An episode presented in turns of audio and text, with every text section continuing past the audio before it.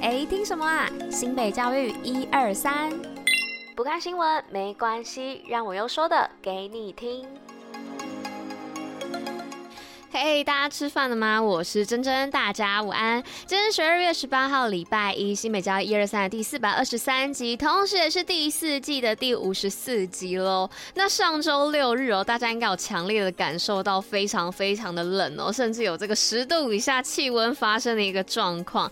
那提醒大家哦，要珍惜今天这个干冷的天气，因为从明天开始呢，就会有下雨的可能哦。那低温的状况可能也都会跟这几天差不多，所以提醒。大家那个帽 T 发热衣真的要赶快拿出来了，因为这一阵子可能会是今年最冷的时候。如果大家有看新闻的话，应该也都知道。好啦，那今天难得的是要来报我们学霸有活动的部分，就让我们继续听下去吧。Go Go！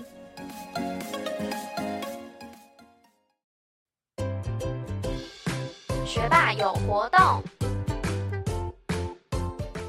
好的，那今天学霸有活动来跟大家分享什么呢？就是要来分享一百一十三年的新北寒假娱乐营哦。那新北寒假娱乐营呢，从今天开始报名啦。那现在呢，你只要透过新北校园通的 App 报名成功的话，也可以集点数哦。那成功报名一个营队就可以集五点，那最多呢可以报名六组营队。那报名时间呢就在今天呢，十二月十八号的中午十二点，大家不要错过喽。那上周呢，其实也有提醒大家过关于这个寒假娱乐营报名的。部分，那因为是今天中午十二点开始嘛，所以特别又拉出来跟大家做提醒。那正常来说，你们听到今天这集 podcast 的时候，就是已经开始报名啦，所以大家要记得打开新美校园通的 app 去锁定一下，看一下这个报名的状况，然后赶紧加速报名哦。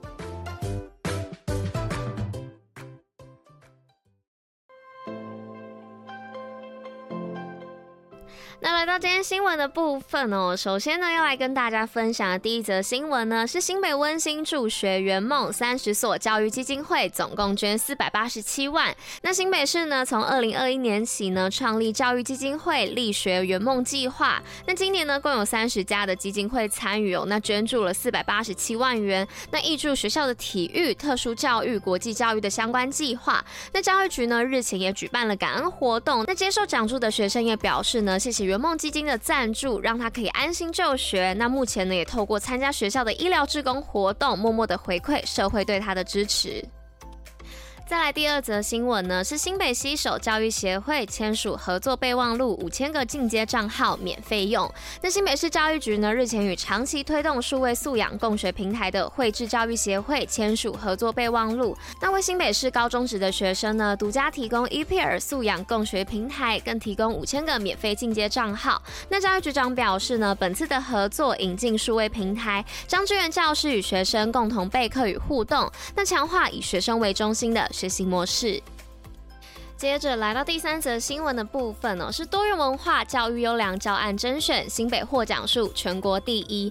那一百一十二年度全国性多元文化教育优良教案甄选呢，于日前在新北市政府举办颁奖典礼。那全国四十六件的得奖作品当中呢，新北市就占二十件哦，获奖数全国第一。那新北市教育局表示呢，新北市新住民逾十一万人口，那为全国最多具有丰富的在地多元族群与特色。那为了提升学校教师在多元文化课程设计和教材开发的积极创造力，那提升教师多元文化的素养，并融入课程当中，引导学生认识不同族群的文化，那也培养学生具备跨文化沟通与反思能力，深化素养。最后呢，来到今天第四则新闻的部分，是新北推动科学与科普专业英文七十五校八百五十四位师生大会师。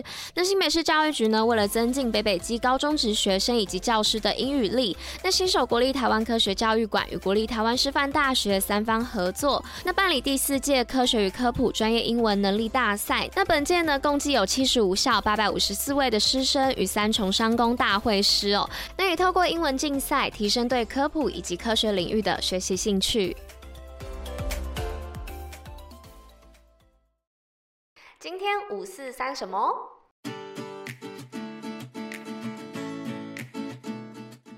那来到今天五四三的部分，今天五四三要来跟大家分享什么样的内容呢？今天要来分享的是地球上的另一个平行台湾——普罗文斯岛。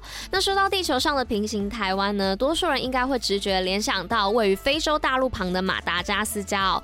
那无论是外形呢，还是与一旁大陆仅相隔一道海峡的样貌，两者之间呢，确实有着不少的相似之处。那在二零一三年呢，甚至有公司在广告上误植图片哦，错。把这位双胞胎误认为是台湾本岛。那日本艺人呢，也曾经在综艺节目当中错认两地哦，那被制作单位用道具铁锤教训了一番。然而呢，除了马达加斯加之外，若您打开世界地图认真的翻找，或许还能在美加边界的门佛雷格哥格湖当中找到另一座外形与台湾更为相似的岛屿——普罗文斯岛。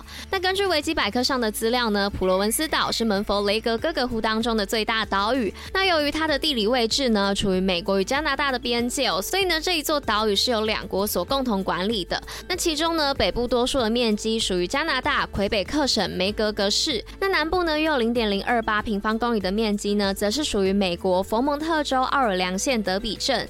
那如果呢，在地图上把普罗文斯岛放大的话，你会发现它的形状呢，跟台湾一样哦，神似番薯。那南端呢，还有像恒春半岛一样延伸出去的造型哦，因此呢，被不少人戏称为平行台湾。只不过呢，这座岛。岛屿的大小呢，仅有零点三一平方公里，那大约是台湾的十万分之一哦。那岛屿上呢，虽然有人为的建筑、码头以及道路，但整体的开发程度呢，还是不算太高。那多数的土地呢，仍然是被植物覆盖的原始状态哦。那二零二二年的时候，在台湾有着相当知名度的美籍 YouTuber 莫彩西夫妇呢，也曾经联系过该岛屿的主人，那并实际的登上普罗文斯岛来进行实地的考察哦。那两人呢，也有在影片当中表示，虽然外形十分相似，但当地的气候呢，比较干燥，地形也不像台湾有着那么大的高低起伏。那整体来说呢，更像是一座超大型的高尔夫球场。